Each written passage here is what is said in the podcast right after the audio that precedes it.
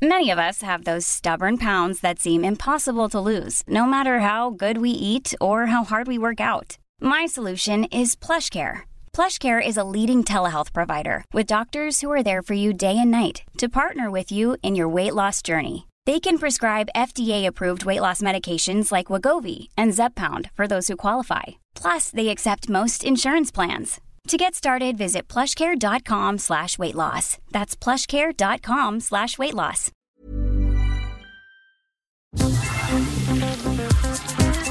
Eilmeldung. Der Newsflash mit Ari Gosch. Willkommen zur zweiten Ausgabe in der zehnten Kalenderwoche. Newsflash aktuell. Nach einem Bericht der Organisation für wirtschaftliche Zusammenarbeit und Entwicklung trifft die Corona-Pandemie Menschen mit Zuwanderungsgeschichte in vielen Ländern besonders hart. Hauptursachen seien beengte Wohnverhältnisse sowie Jobs mit viel Kundenkontakt mit wenig Abstand, wie etwa in Pflege oder Einzelhandel. Das Deutsche Zentrum für Integrations- und Migrationsforschung kritisierte im Deutschlandfunk eine sogenannte Kulturalisierung des Problems. Zwar hätten gerade bei Zuwanderern in der Fremde Familien traditionell größere Bedeutung, es habe auch größere Feiern gegeben. In weitaus größerem Maße jedoch bei Superspreader-Events wie im österreichischen Ischgl und auf illegalen nächtlichen Partys in vielen Städten. Besonders der Ausbruch beim Fleischkonzern von Clemens Tönnies habe gezeigt, dass die Arbeitsbedingungen und nicht die Kultur der sogenannten GastarbeiterInnen maßgeblich für die hohen Infektionszahlen gewesen seien. Das Herunterfahren von Mobilität und Produktion im vergangenen Jahr wegen der Corona-Pandemie ist nach einem Bericht des Schweizer Fernsehens dem Klima zugute gekommen. Durch weniger Autos auf der Straße, weniger Flugzeuge am Himmel und zurückgefahrene Industrieproduktion seien die CO2-Emissionen weltweit um rund 2 Milliarden Tonnen oder um fast 6 Prozent gesunken, wird ein Bericht der Internationalen Energieagentur in Paris zitiert. Zu rund 50 Prozent seien Einsparungen von Erdöl für Autos und Flugzeuge dafür verantwortlich. Einen derart starken Rückgang habe es seit dem Zweiten Weltkrieg nicht gegeben. Zum Ärger aller deutschsprachiger NachrichtensprecherInnen ist Voraussetzung für Lockerungen der Anti-Corona-Maßnahmen eine Strategie, wegen der in Zukunft ein sehr blödes Wort noch sehr oft vorkommen wird. Tests. Danke, Merkel, war in vielen Studios zu hören. Auch Danke Dudenrufe wurden laut, nachdem mittels langwieriger Recherchen festgestellt worden war, dass die Mehrzahl von Test tatsächlich nicht Teste heißt. Erschwerend für alle NachrichtenproduzentInnen kommt hinzu, dass in der aktuellen Windows-Variante der gesamte Text automatisch, nach Tippen eines Gender-Sternchens, fett angezeigt wird. Danach sind drei Klicks nötig, um das alte Schriftbild wiederherzustellen. Neben Hatespeak-freundlichen und gleichzeitig hedonistinnenfeindlichen Algorithmen gibt es also dank Bill Gates offenbar auch sexistische Schreibprogramme. Prima Klima. Der RBB berichtet, in Brandenburg sind im vergangenen Jahr 68 neue Windkraftanlagen ans Netz gegangen. Sie sind nach Angaben des Wirtschaftsministeriums in Potsdam auf 27 Gemeinden verteilt und haben eine Gesamtleistung von 222 Megawatt. Bis Ende des vergangenen Jahres habe es damit insgesamt 3900 Anlagen mit einer Leistung von knapp 7500 Megawatt gegeben. Diese Kapazität reicht aus, um alle Haushalte in Brandenburg mit Strom zu versorgen. Klingt gut aber etwas zu staatstragend und damit schön geredet. Oder wie Bertolt Brecht in seinem Brief an die Nachgeborenen so treffend formulierte, was sind das für Zeiten, wo ein Gespräch über Bäume fast ein Verbrechen ist, weil es ein Schweigen über so viele Untaten einschließt. Die tolle angebliche Erfolgsmeldung könnte nämlich auch in den Zusammenhang massive Behinderung der Windenergie gestellt werden. Zitat nach vorläufigen Zahlen der Fachagentur für Windenergie an Land wurden 2019 in dem Bundesland 57 neue Windkraftanlagen mit einer Gesamtleistung von rund 194 Megawatt in Betrieb genommen. Im Vergleich zum Jahr 2018 ist dies bei der Leistung dennoch ein Rückgang von rund 35 Prozent. Deutschlandweit ist der Bau neuer Windräder im vergangenen Jahr auf den tiefsten Stand seit mehr als 20 Jahren gesunken. Corona ohne Ende. Chapeau, Markus Lanz. Eine durchaus kritische Gesprächssendung über die neuen Corona-Beschlüsse zu machen, ohne dass auch nur eine der diskutierenden Personen auch nur ein Wort über Infektionsrisiken am Arbeitsplatz verliert, muss ein Moderator auch erstmal hinbekommen. Verschwörungsmystiker vor, Maulkorb? In einem Fleischwerk von Edeka Südwest in Rheinstetten sind Dutzende Mitarbeitende mit dem Coronavirus infiziert, berichtet die ARD Tagesschau. Laut Landratsamt Karlsruhe handle es sich um 69 positiv Getestete. 140 Kontaktpersonen müssten in Quarantäne bleiben. Seit Beginn der Corona-Pandemie ist es immer wieder zu größeren Ausbrüchen in Schlachthöfen und fleischverarbeitenden Betrieben gekommen. Edeka selbst behauptet natürlich, die Infizierten hätten sich alle zu Hause angesteckt. Das wird den Behörden vermutlich ausreichen. Oder werden wir von systematischen Tests wenigstens dort hören? Solche sollen ja wieder einmal freiwillig für alle deutschen Unternehmen sein. Die Wirkungen von freiwilligen Beschränkungen der Industrie sind ja sicher bekannt. Spoiler, nahe Null. Nach Aussage von Karl Lauterbach im ZDF haben Untersuchungen unter anderem der Harvard-Universität ergeben, rhetorische Frage, warum gibt es nach einem Jahr Pandemie keine deutsche Studie? Bei zwei Tests pro Woche in Schulen und Betrieben sinke die Inzidenz. Interessant. Damit ist also offenbar belegt, dass es einen signifikanten Anteil von Infektionen am Arbeitsplatz gibt. Hauptergebnis des Bund-Länder-Gipfels am Mittwoch. Erste Säule Impfen. Zweite Säule auch private Tests. Dritte Säule ist ähm, die zur Verfügungstellung der Arbeit für die Arbeitnehmerinnen und Arbeitnehmer von ähm, Antigen-Schnelltests, sowohl herkömmlicher Art als auch neuer Art, je nachdem, wie das Angebot ist, äh, durch die Wirtschaft. Dazu werden wir die Gespräche als Bundesregierung fortsetzen am Freitag. Diese wurden am Freitag ohne Nennung eines neuen Termins abgesagt. Also, bis auf weiteres und vermutlich auch noch länger, keine Testpflicht für Unternehmen. Weil dann nämlich genaue Statistiken erhoben werden könnten, wie von der Harvard-Universität. Aber immerhin gibt es offenbar jetzt einen Punkt Arbeitsplätze auf der Tagesordnung. Markus Lanz Kommentar in seiner gleichnamigen ZDF-Talkshow am 3.3. zu den Anti-Covid-Maßnahmen Kaugummikurs. Unternehmensberater Daniel Stelter erklärte, wenn im Sommer möglichst flächendeckend getestet worden wäre, hätten sich Infektionsschwerpunkte herausgestellt. Virologin Dr. Hanna Schröder wies auf die Null-Covid-Strategie hin, Lanz auf den möglichen Shitstorm, wenn das so gelaufen wäre. Was ist, wenn eine zweite Welle nicht kommt, etc. Laut Stelter sagte Kanzlerin Merkel im Sommer, das massive Testen sei zu teuer. Wenn das stimme, dann könne jemand nicht rechnen. Bei 4 Milliarden Kosten pro Woche Lockdown. Es gibt eine Parallele zum Pseudoproblem Tests zu teuer. Mehr SteuerprüferInnen einzustellen ist angeblich nicht finanzierbar, obwohl solche BeamtInnen dem Staat durchschnittlich 1,4 Millionen Euro pro Jahr einbringen. Besonders groß ist nach Angaben der Süddeutschen Zeitung die Personallücke in Bayern. Laut einem Bericht des obersten bayerischen Rechnungshofs geht dem Freistaat demnach jährlich ein dreistelliger Millionenbetrag verloren. Die derzeit 1800 BetriebsprüferInnen seien 450 zu wenig. Von jedem Euro, den die bayerischen Finanzämter mehr einnehmen, fließen je nach Steuerart 60 bis 80 Cent in den Länderfinanzausgleich, begründet es Gerhard Wipniewski, stellvertretender Vorsitzender der bayerischen Finanzgewerkschaft.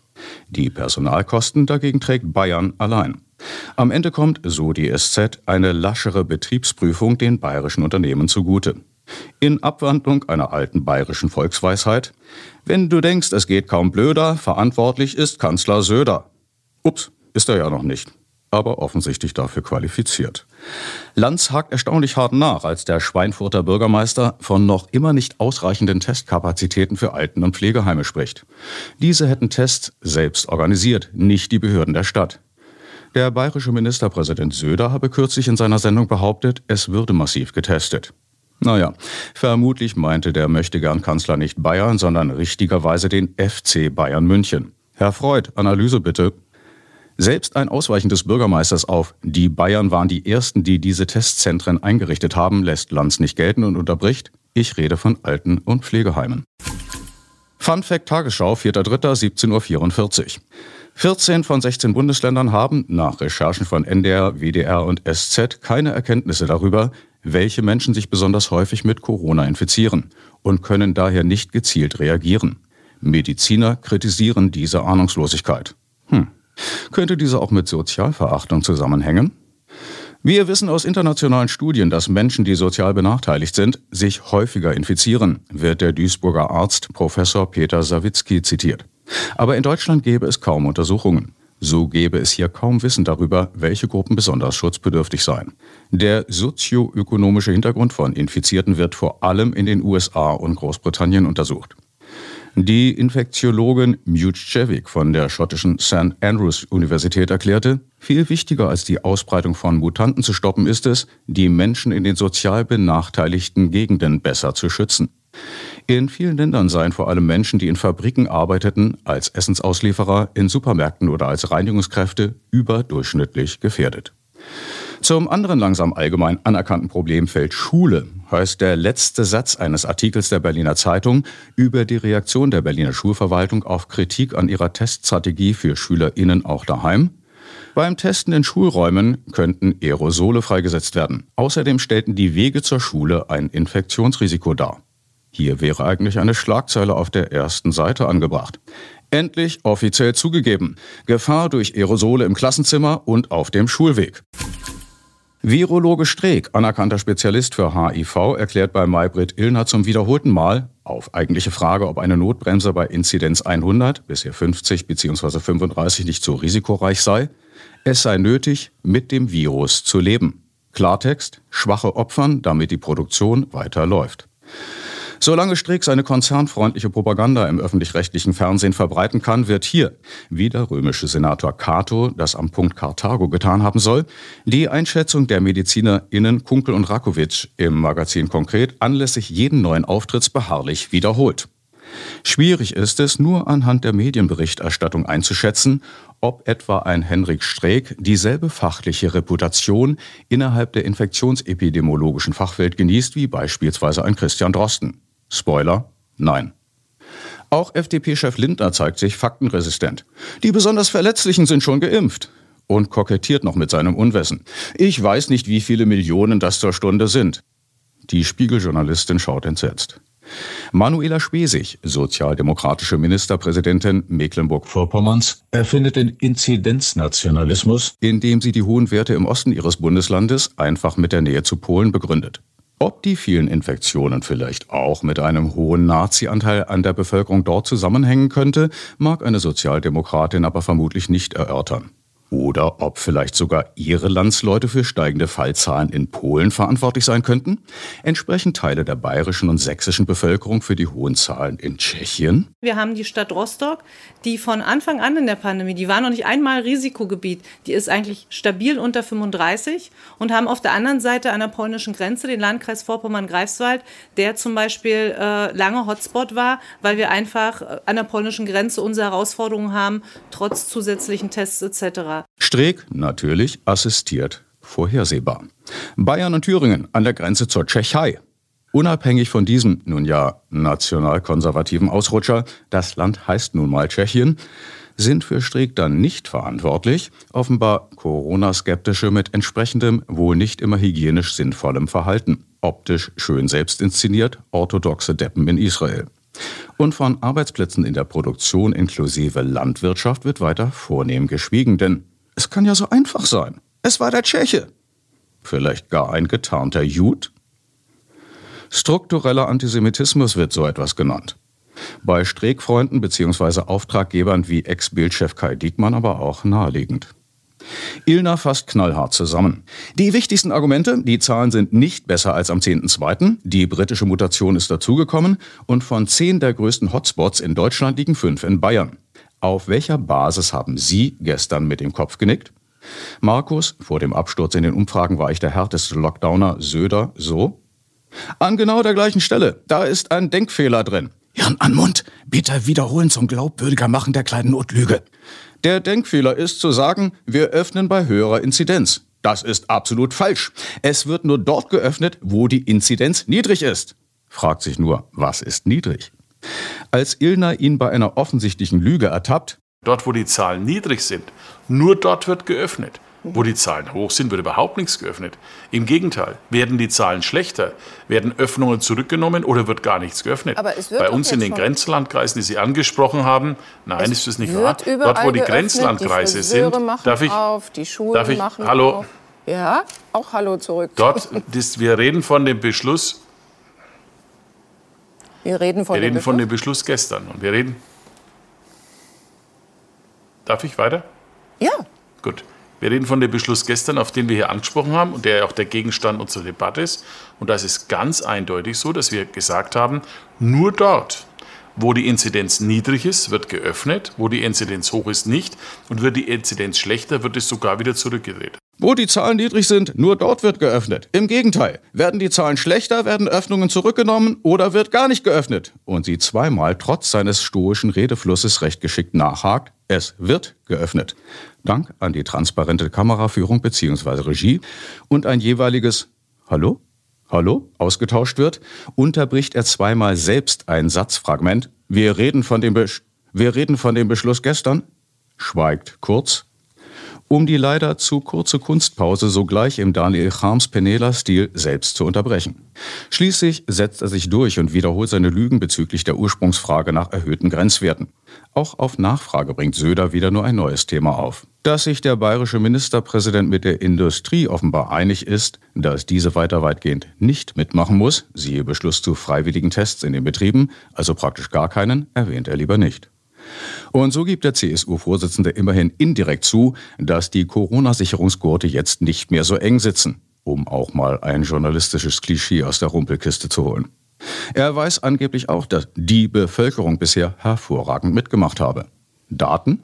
Egal, wenn es der Propaganda dient. Wir erinnern uns, der Arme braucht bessere Umfragewerte, sonst nix Kanzlerin. Äh, Melanie Ammann, Leiterin des Spiegel Hauptstadtbüros, erklärt, im Ministerpräsidentinnenbeschluss stehe der Satz, wir appellieren an alle, deren Selbsttests positiv sind, sich dann auch in Quarantäne zu begeben. Noch nicht einmal, dass sie sich melden sollten. Es gebe keine gesetzliche Meldepflicht. Gibt sie nicht bei solchen sonst immer? Nur bei PCR-Tests müsste das Personal eine Infektion melden, bei privaten niemand. Also muss den Leuten hundertprozentig vertraut werden und es gäbe keine Datenbank, in die die Leute sich eintragen könnten. Eine auf so tönernen Füßen stehende Teststrategie soll bei steigenden Infektionszahlen Lockerungen begründen? Abenteuerlich.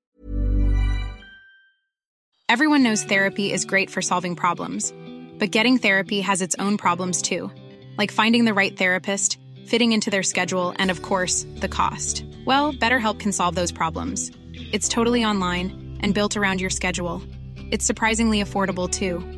Connect with a credentialed therapist by phone, video, or online chat, all from the comfort of your home. Visit betterhelp.com to learn more and save 10% on your first month. That's BetterHelp H E L P.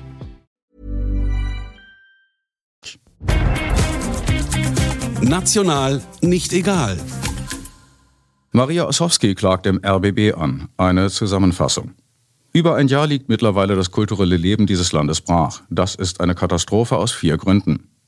Erstens, ein ganzer Berufsstand wird pauschal entwertet. Zweitens, viele Kulturschaffende stehen vor dem Nichts. Drittens, gerade junge Kunstschaffende sind entmutigt. Viertens, ohne Kultur lässt sich der Lockdown schwerer ertragen. Es werde eine ganze Branche, deren Bruttowertschöpfung die zweitgrößte sei nach der Autoindustrie, komplett entwertet. Die Kultur und alle, die von und mit ihr lebten, seien der Politik faktisch nichts wert. Das habe das Corona-Management deutlich gezeigt, allen Fördermilliarden zum Trotz. In diesem Land könnten Schrauben oder Würstchen produziert werden. Alle Produktionsstätten seien immer geöffnet für Musikerinnen und Schauspieler, für Autorinnen auf Lesereise und Tänzer, für Sänger, Galeristinnen und DJs gelte ein Berufsverbot. Um wie vieles leichter wären nach Ansicht der Autoren die Lockdowns ertragen worden mit gut gelüfteten und hygienisch einwandfreien Konzerten, Kabarettabenden, Kinobesuchen und einem Nachmittag im Museum. Über den Tellerrand. Die Süddeutsche Zeitung berichtet am 2.3. In Brasilien kämpfen die Studenten Mayara Stelle und Leonardo Carvalho de Leal mit kaum mehr als ihren Laptops gegen die Fake News der Populisten. Damit sind sie so erfolgreich, dass sie um ihr Leben fürchten müssen.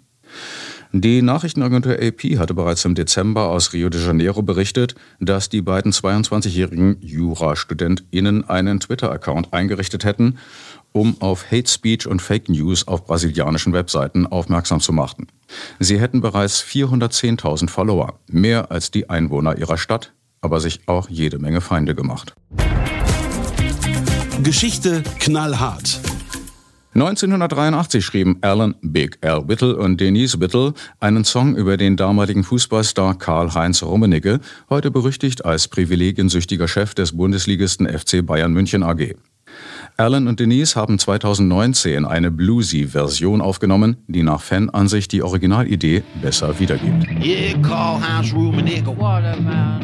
Rummenigge, Rummenigge. I'm a fan. Karl-Heinz Rummenigge. He's so strong. Rummenigge, Rummenigge all night long. He could Rummenigge, Rummenigge all night long. Oh, yeah. Dank an den Kollegen Böhmermann für die Anregung, der sich ebenso wie die erste Ausgabe dieses Podcasts im ZDF-Magazin Royal an der Sonderrolle Profifußball am Beispiel Bayern-Boss Rummenigge abgearbeitet hat. Hä? Heißt er nicht Söder? Nein, das war eben normaler, das heißt sich omnipotent wähnender Fußballsprech, wo männliches Wissen halt vorausgesetzt wird. Bayern und der Fußballclub FC Bayern München sind doch praktisch eins. Die Sau durchs Dorf. Wurde Beteiligung am Mord des Regimekritikers vorgeworfen. Deutschlandfunk Nachrichten am 2.3.14 Uhr. Was? Wen hat Nawalny denn ermordet? Geschichte knallhart. Zitat. Darunter eine 19-Jährige, die auf einer friedlichen Kundgebung mit einem Kopfschuss getötet wurde. ZDF Heute Journal am Donnerstag. Wichtige journalistische Grundregeln werden hier außer Acht gelassen. Erstens. Alles in Frage stellen, also. Getötet worden sein soll. Zweitens, sich nie mit einer auch noch so guten Sache gemein machen. Mutmaßlich friedlichen.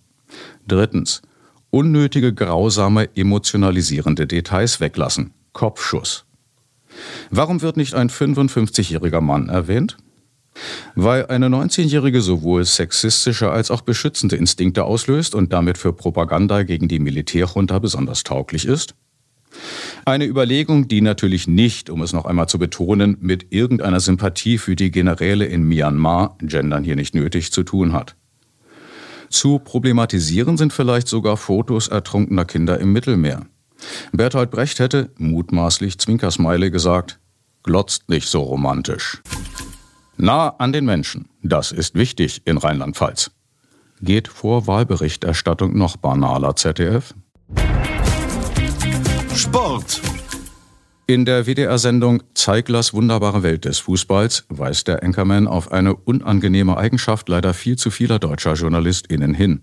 Die nassforsch falsche Aussprache von Namen aus anderen Sprachen. In diesem Fall über zwei Generationen. Schon Vater Suleiman Sané wurde wie das Milchprodukt ausgesprochen, der aktuelle deutsche Nationalspieler Leroy Sané ebenfalls. Denn, so Kollege Zeigler, der Bundestrainer müsse es ja wissen. Sie können sich natürlich vorstellen, gerade ob Leroy Sane. Leroy Sane. Leroy Sane kennen wir schon. Leroy Sane. Sane. Leroy Sane war ja bei uns. Timo Werner oder Leroy Sane oder Leroy Sane. Mit der teilweisen Hartleibigkeit öffentlich-rechtlicher Datenbanken, die noch heute NutzerInnen nach Recherchen teils fassungslos zurücklässt, hat schon Vater Sané in den 80ern befremdliche Erfahrungen gemacht. Die haben mir gesagt, damals in Kickers oder in, äh, in Fernsehen damals haben gesagt, das war zu spät. Die haben schon in ihr Computer schon programmiert und dann können sie nicht rückgängig machen. Wie sagte doch der große Philosoph Günther Anders sinngemäß schon in den 50er Jahren, das Praktische an den Computern, wir haben die Schuld abgeschafft. Umgekehrt der Fall Fatih Akin. Das deutsche Fatih wäre beim Namen des berühmtesten deutschen Filmregisseurs schon die richtige Aussprache. Oberschlaue hängen ein Ch an und sagen Fatih. Solch einen Namen gibt es nach Auskunft des Turkologischen Instituts der Freien Universität Berlin im Türkischen gar nicht. Akin könne als echter Jung von St. Pauli eh kaum die Sprache seiner Vorfahren. Beef aus Weimar. Heute wieder aus Nürnberg. Lockdown und Dauerwelle. Nürnberg, 6. März 2021. Schon am zweiten Tag der offenen Frisurenläden hatte ich einen Termin bei der verzaubernden Frau W. Die lachte, als sie mich sah und die Finger ausfuhr und Hex, Hex wisperte. Sie hat eine Dreiviertelstunde lang geduldig an meinem Kopf herumgewundert tätigt, damit ich gut ausschaue, wenn uns die Politik aufeinander los und in die Dauerwelle entlässt. Der Bund-Länder-Gipfel hat am 3. März die Verlängerung des Lockdowns im Grundsatz beschlossen. Im Grundsatz bedeutet, dass alles zubleibt, außer dort, wo Inzidenzwerte von 35, 50 oder 100 entweder unter- oder überschritten werden. Also in allen Ländern, in denen in diesem Jahr eine Bundestagswahl ansteht.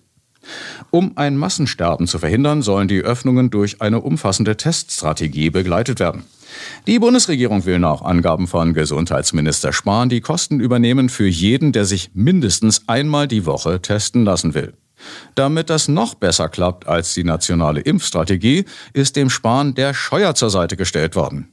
Der berief eine Taskforce ein, gebildet aus 33 Spitzenbeamten und einer Spitzenbeamtin der deutschen Gesundheits- und Verkehrsministerien. Die Kommission tagte am Freitag von 11.52 Uhr und 35 Sekunden bis 12 Uhr in Permanenz, um zunächst festzustellen, so einfach geht das aber nicht. Wir brauchen eine zwölfseitige Durchführungsbestimmungsregelung. Mit einem Antragsformular wegen der Kostenübernahme? Mit einem Antragsformular in zweifacher Ausfertigung. Mit einem Antragsformular in zweifacher Ausfertigung für jedes der 34 Landes- und Bundesgesundheits- und Verkehrsministerien? Für jeden Bundesbürger? Ja, für jeden. Einmal pro Woche. Mindestens hat der Spahn gesagt. Mit Antragsformular in zweifacher Ausfertigung. Mal zweimal 17 Ministerien. Hm, oh, das macht 80 Millionen mal 12 Seiten Durchführungsbestimmungsregelung, also 960 Millionen Seiten plus 5,4 Milliarden Seiten Antragsformulare. Jede Woche. Hm, das ist schon etwas viel, nicht? Äh, wir werden eine Testpriorisierung benötigen mit einer ordentlichen Reihenfolge. Irgendwelche Vorschläge? Bis wann? Wir haben noch 36 Sekunden bis 12 Uhr. Tick, tack, tick, tack, tick, tack. Frauen und Kinder zuerst! That's it. Der Buzzer brummt. Applaus. Stühle rücken. Schönes Wochenende, Kollegen. Das Wetter wird wie immer nicht so niederschlagsreich wie angekündigt. Anschließend zum Verkehr, nicht vergessen, Sie stehen nicht im Stau. Sie sind der Stau.